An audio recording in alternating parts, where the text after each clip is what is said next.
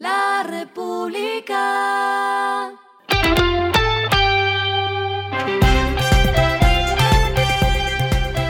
Al final de la jornada, esto es lo que debes saber sobre el comportamiento de los negocios, las finanzas y la economía. Las movidas de hoy fueron.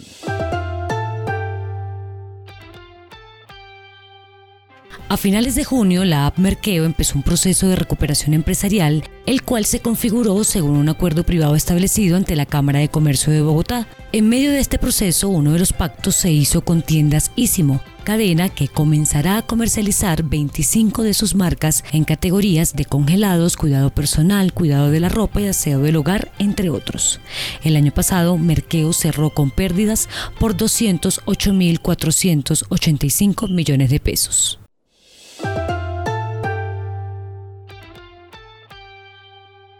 La fintech de movimientos de dinero entre empresas Cobre lanzó al mercado Cobre.crece, un producto especializado en pagos inmediatos para pequeñas y medianas empresas con el que aseguran que las pymes reducen en 50% los tiempos para procesar sus pagos.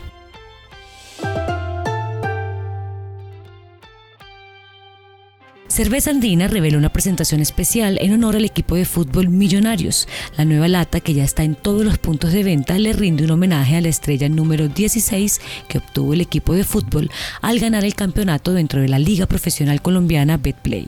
La nueva lata tiene el escudo de Millos, el número 16 y el nombre del equipo en letras doradas.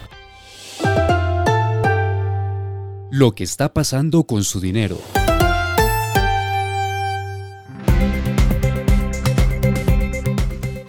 El CEO y fundador del neobanco Nubank, David Vélez, anunció este lunes que para el final de este año se espera que la entidad empiece a ofrecer cuentas de ahorro en Colombia.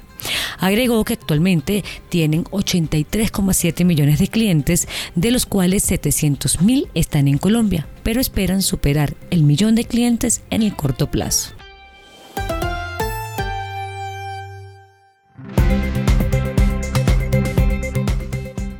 Los indicadores que debe tener en cuenta. El dólar cerró en 4.052,54 pesos, subió 103,84 pesos.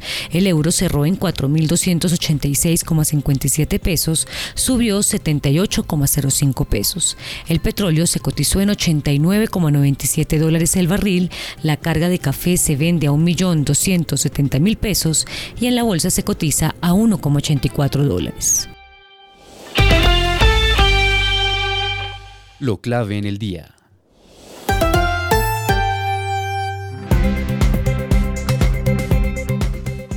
En la última actualización de la encuesta de pulso social del DANE, se reveló que 53,9% de las personas considera que su situación económica en el hogar está peor o mucho peor que hace un año, mientras 37,9% considera que la situación permanece igual y solamente 8,2% piensa que está mejor o mucho mejor. Este informe también revela el indicador de confianza del consumidor, el cual presentó una leve caída en el trimestre entre abril y junio de 2023, pues se ubicó en 33,8 puntos, un dato que estaba en 34%. A esta hora en el mundo. Corea del Norte está permitiendo la entrada de extranjeros por primera vez desde que cerraron sus fronteras al comienzo de la pandemia de COVID-19 a principios de 2020, lo que da paso a una fuente de ingresos que alguna vez proporcionó al país una gran cantidad de divisas. Los visitantes deberán permanecer en cuarentena durante dos días. Y el respiro económico tiene que ver con este dato.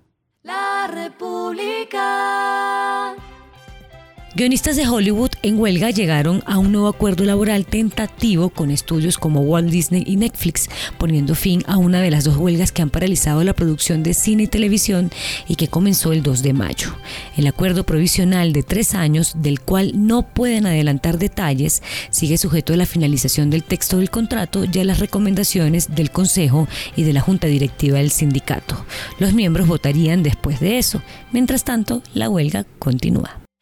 República.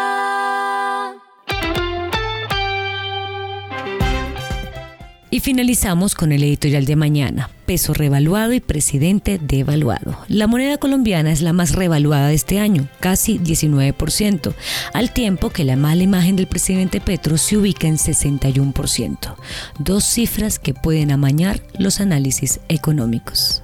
Esto fue Regresando a casa con Vanessa Pérez.